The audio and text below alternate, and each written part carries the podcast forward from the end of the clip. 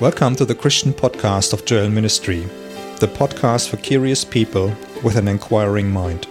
My name is Dirk. The episode today is 011. The topic, the system from a different perspective. In what world do we actually live in? Let's view the system from a different angle. Is there only a physical world or is there more? The physical world is familiar to us. So, in all likelihood, is the physical world. I guess. But, what's about the spiritual world? Is there a spiritual world? Or do we live in a vacuum? Have you ever asked yourself that question? So let's dive into the topic. Let's go through them by order. There are different areas or systems, such as physics, psychology, and, that's the question, the spiritual world. Let's check how we can prove or even deduct these systems. Let's start with physics first. Whom can we ask about this topic? So, I guess the best bet is to start looking at physics books, right? Or to speak to some science experts. So, let's take an example the law of kinetics or the law of forces. One cannot see the law of kinetics, isn't it? But you can derive the laws. As an example, its effect can be seen when a car crashes into a wall. The bumps are the visible derivations or signs of the kinetic laws. Let's take another viewpoint the axioms. The simple definition of axioms are they are the pillar of science that cannot be further explained, but have proven to be practical to explain the physical world and the mathematical laws, and even you can prove these laws with the axioms. I think most of you guys you know about that. So let's continue into the next topic. Psychology. How can the psyche be made visible or indirectly be deducted? Same approach here consultation. Whom can we consult? So, one best bet is Sigmund Freud. He died 1939. He's the founder of the psychoanalysis. He broke the human into three categories down the body, or also sometimes called soma, the psyche, or called soul, and the spirit as a third part. Let's take an example here how we can derive the psyche. Imagine a really good friend of yours speaks very badly about you in the absence of your person. Even more, imagine you find out this information later on from someone else. Will that hurt you? I'm pretty sure it will. There has been no physical contact, yet it touches you, or it touches us. It's a psyche in you. This is an example of the deduction or derivation. Let's take an example from the medical world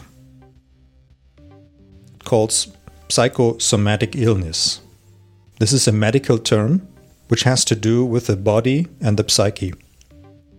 There seems to be a connection between the body, or soma, and the psyche, or the soul. We can also call it a link between the body and the psyche. Most of you guys have heard about it, so let's continue. The next part, as already mentioned, is the spiritual world. But what's about the spiritual world? How can the spiritual world be made visible or indirectly derived? Let's take an example here as well the example of the intuition. Intuition is a function of the spirit. The psyche is based on facts and feeling, isn't it? As well as on values and norms. Intuition does not have all this information. Nevertheless, we know what the right or wrong decision is, right? Unfortunately, many of us no longer listens to their intuition. On the one hand, because they have never trained their intuition or have become insensitive or confuse the intuition with feelings.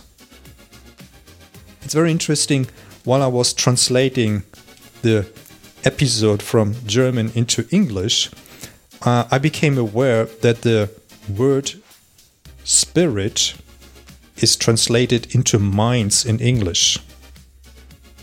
However, back in the days of Sigmund Freud and before, the spirit was a spirit and not a mind, as in translation, which is part of the psyche and the soul.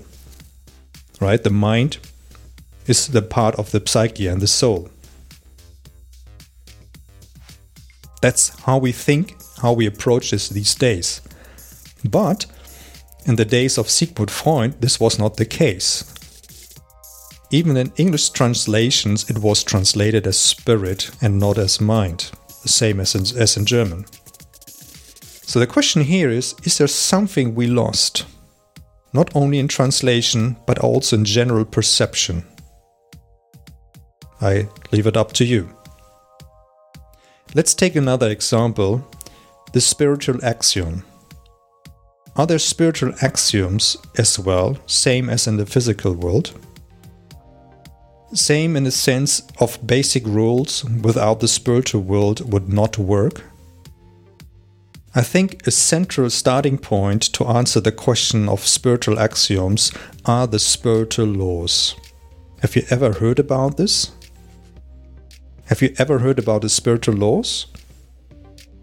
Can you imagine there are spiritual laws that always work, just like physical laws? Mostly, we do not perceive the spiritual laws, right? Why is this question important? If there are spiritual laws, then there must be, according to logic, also a spiritual world, isn't it? First of all, I want to draw your attention to this question of the spiritual world. In the following episode, I will try to shed some light on this answer. So let's summarize. The question was whether we live only in a physical or in a psychology system or whether we live in a physical and in a psychology system, or if there is another dimension, a spiritual world, that we usually don't have on the radar. I hope I could make you think a bit. In the next episode, I will talk about the spiritual law. So that's it for today. My name is Dirk. For comments and questions, you can reach Joel Ministry at the following website www.joel-ministry.org. I hope this episode made you wonder a bit, made you asking, and encouraged to explore anew the matter of God and faith in Jesus. Until the next episode. Ciao.